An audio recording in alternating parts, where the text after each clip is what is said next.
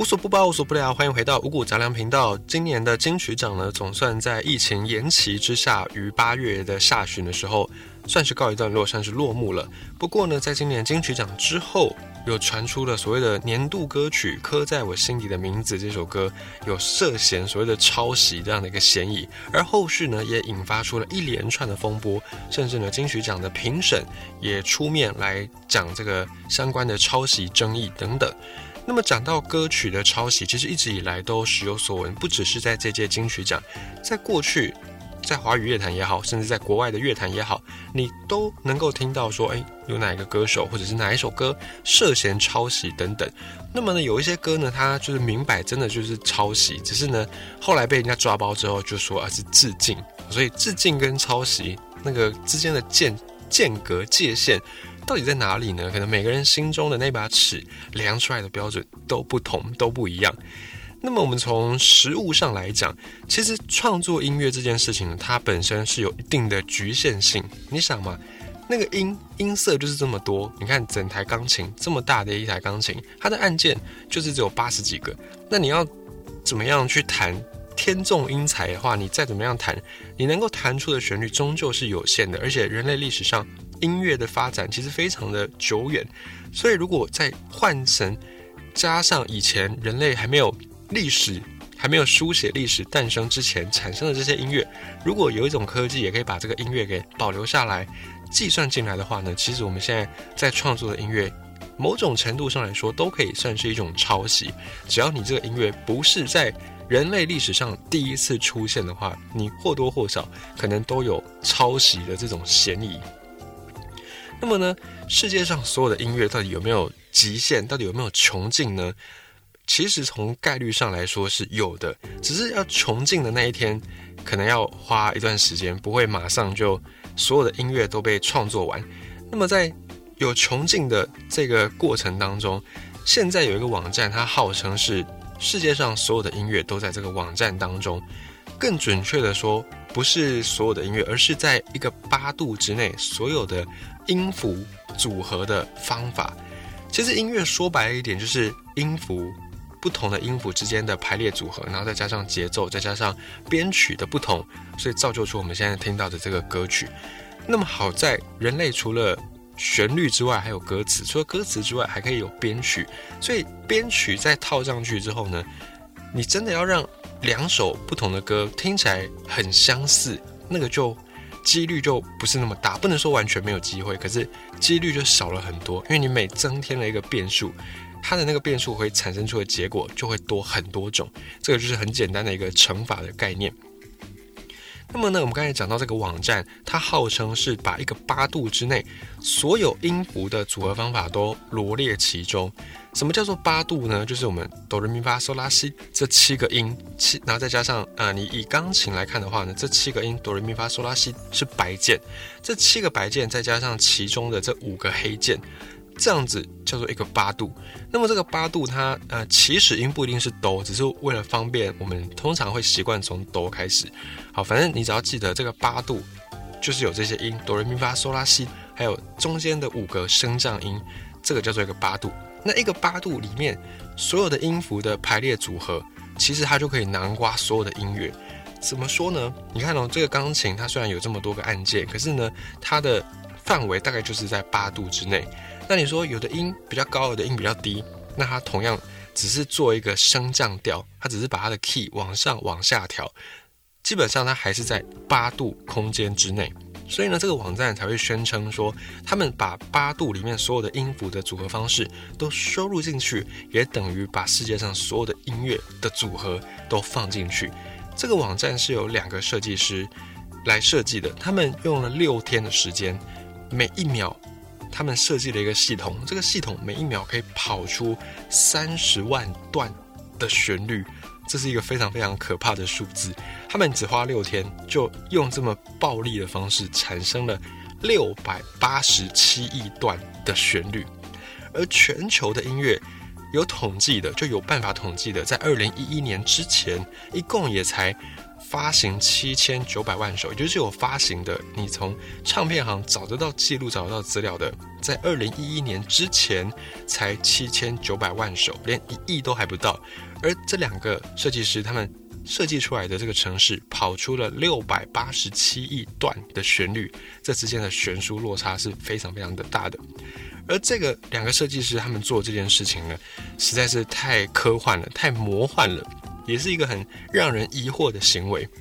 传统上来讲，我们在创作音乐的时候呢，比较多是靠着所谓的灵感。你说有些可能科班出身的，去读音乐学院出身的这些创作人，他们有办法去套公式，呃，可以从一些公式里面去推导。其实现在大部分的流行歌曲在创作的时候，也都是有一套公式在其中的。好，但我们今天并不是要特别讲这个公式。我们只是要强调一件事情，就是人类在创作，即便有公式，你还是必须得依靠灵感。然后你没有办法像机器人一样无时无刻都在创作，人类目前是做不到这件事情的。那这两个工程师呢，他们就透过了机器，透过了这个城市设计，去创作出这样的一个排列组合。那这个排列组合，就像我们刚才讲到的。在一个八度之内，哆来咪发嗦拉西七个音，再加上其中五个升降音，这样一个八度，总共有十二个音符。这个两个设计师啊，两个城市设计师，他们就用了一个设计方式，把这十二个音呢，任意的去乘。就照理来说，每一个音之后都可以接十二个音，都有无限的可能性。其实这个音，它你要接是可以接，只是有些音你这样接起来听起来会不和谐。可是呢，那个不是重点，因为我们现在并不是要去创作出一段好听而且和谐的旋律。这两个城市设计师呢，他们想要尽可能的所有人类历史上能够产生出的旋律，给它收罗其中。所以呢，他们就在这个十二乘十二的方格当中，然后去做一个演算，去做一个机制。产生这六百多亿段的旋律，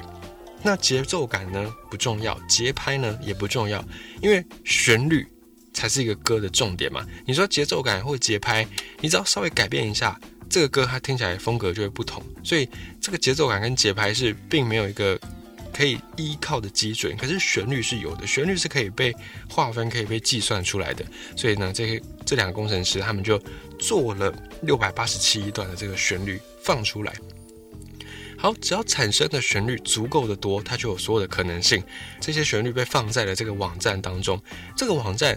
放上这些旋律之后，这两位工程师呢，也把这六百八十七亿段的旋律全部无版权的公开，也就是任何人你都可以来使用，无版权，没有版权，你要用都可以用，没关系。所以呢，这样的一个消息传出之后，也让很多音乐人松了一口气。也就是假设今天有用了一段旋律。啊，假设你都没有听过其他人跟你有一样的这个旋律，可是呢，某一个人他也许在同一时间，在地球的另外一端，他也创作出了跟你一样同样一段一段旋律，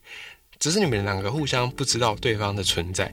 那如果发生了这种状况，假设你的这个旋律是包含在我们刚才讲的六百八十七亿段的旋律当中，那么你就不用担心被提起诉讼。这两位工程师，他们最初的目的呢，就是希望可以减少所谓的版权流氓。什么叫做版权流氓呢？其实，在中外都有一些创作人会遇到所谓的这种抄袭的诉讼，就经常会发生在你没有听过对方的作品，可是你创作出的旋律却跟对方听起来很像。这个时候呢，可能你就会被提告你有抄袭。那面对这个状况的时候，有一些是比较恶意的，就可能创作出。先创作出歌曲的那个人是比较没有名气的，那后创作出歌曲的人，他也许这首歌就大卖就红了。那这个时候你可能就会被更早创作出这个歌曲的创作者被他提起所谓的抄袭诉讼。这么一来呢，我们就会把这样的一个行为恶意的行为叫做版权流氓，就是透过版权然后去做一些这种恶意的操作。像是 Katy Perry，他之前呢就有碰到这样的一个案件。他有一首歌叫做《Dark House》，这个《Dark House》呢，他创作完之后，他被另外一个创作者提告说他抄袭。可是 Katy Perry 他说他自己从来没有听过原本先创作出来的那首歌，而告他的这个人却说，我创作出的作品在 YouTube 上面播放次数有三百万次，他就咬定说这三百万次之内呢，你 Katy Perry 一定有听过。虽然最后法院这样判决下来，Katy Perry 是胜诉的，就他不需要被告抄袭。可是你也可以看到，说音乐界，尤其是跟法律有关的这个领域，目前还是蛮乱的，还是没有一个很统一的标准。所以因此造就出了很多时候呢，这个歌歌手歌曲之间有这种抄袭的嫌疑，或者是抄袭的疑虑的时候。啊，不管最后判决怎么样，抄袭的新闻先爆出来，先炒出来之后，大家对于这个歌手或者是对于这首歌就会有些阴影。那这个也有可能是某一些唱片公司在做这种恶意的操作，或者是炒一些负面新闻的时候会用的手段。那么回到我们刚才讲的，一开始这两个工程师，他们就是希望。可以透过电脑去跑出六百八十七亿段的旋律，几乎是囊括了人类所有可以想出来的旋律，然后把这些旋律进行无版权公开，就可以让大家避免再碰到这种版权流氓被恶意的控诉抄袭。这两个工程师他们也是音乐创作人，而且同时他们都有，他们还有一个人有法律的背景，所以让他们能够完成这件事情。而这两个人的活动，你也可以把它称之为是一种行为艺术。可是呢，它更像是一种呼吁，就是在讲说，呃，人类在创作音乐的时候呢，还是要回到音乐本身，就是音乐的好听与否才是关键。那至于抄不抄袭这件事情，其实很难说得准。如果你有自己创作过的经验的话，你大概也会对这两个音乐人。设计师、城市设计师以及法律人的行为能够感受到认同，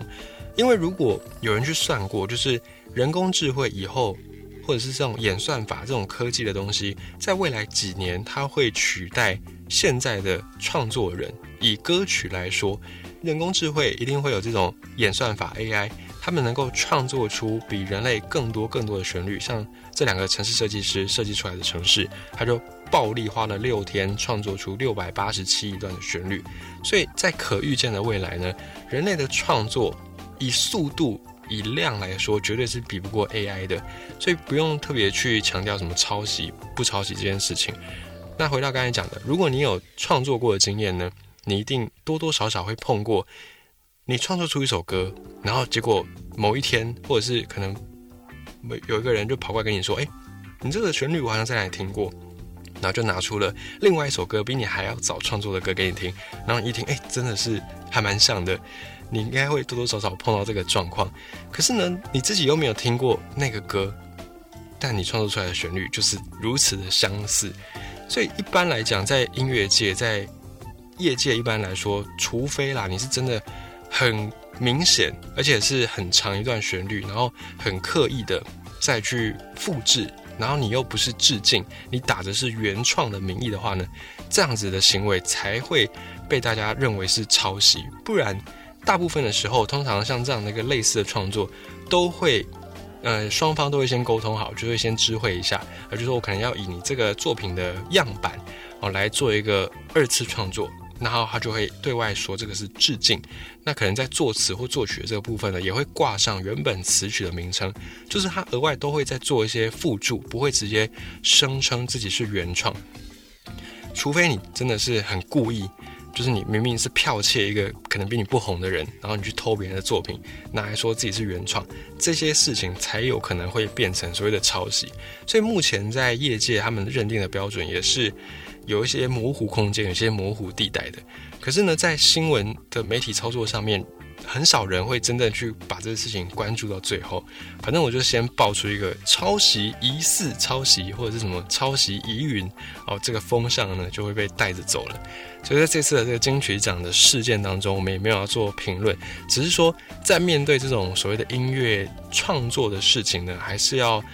比较去。呃，用一种不一样的心态，当然也不是说你抄袭是对的，只是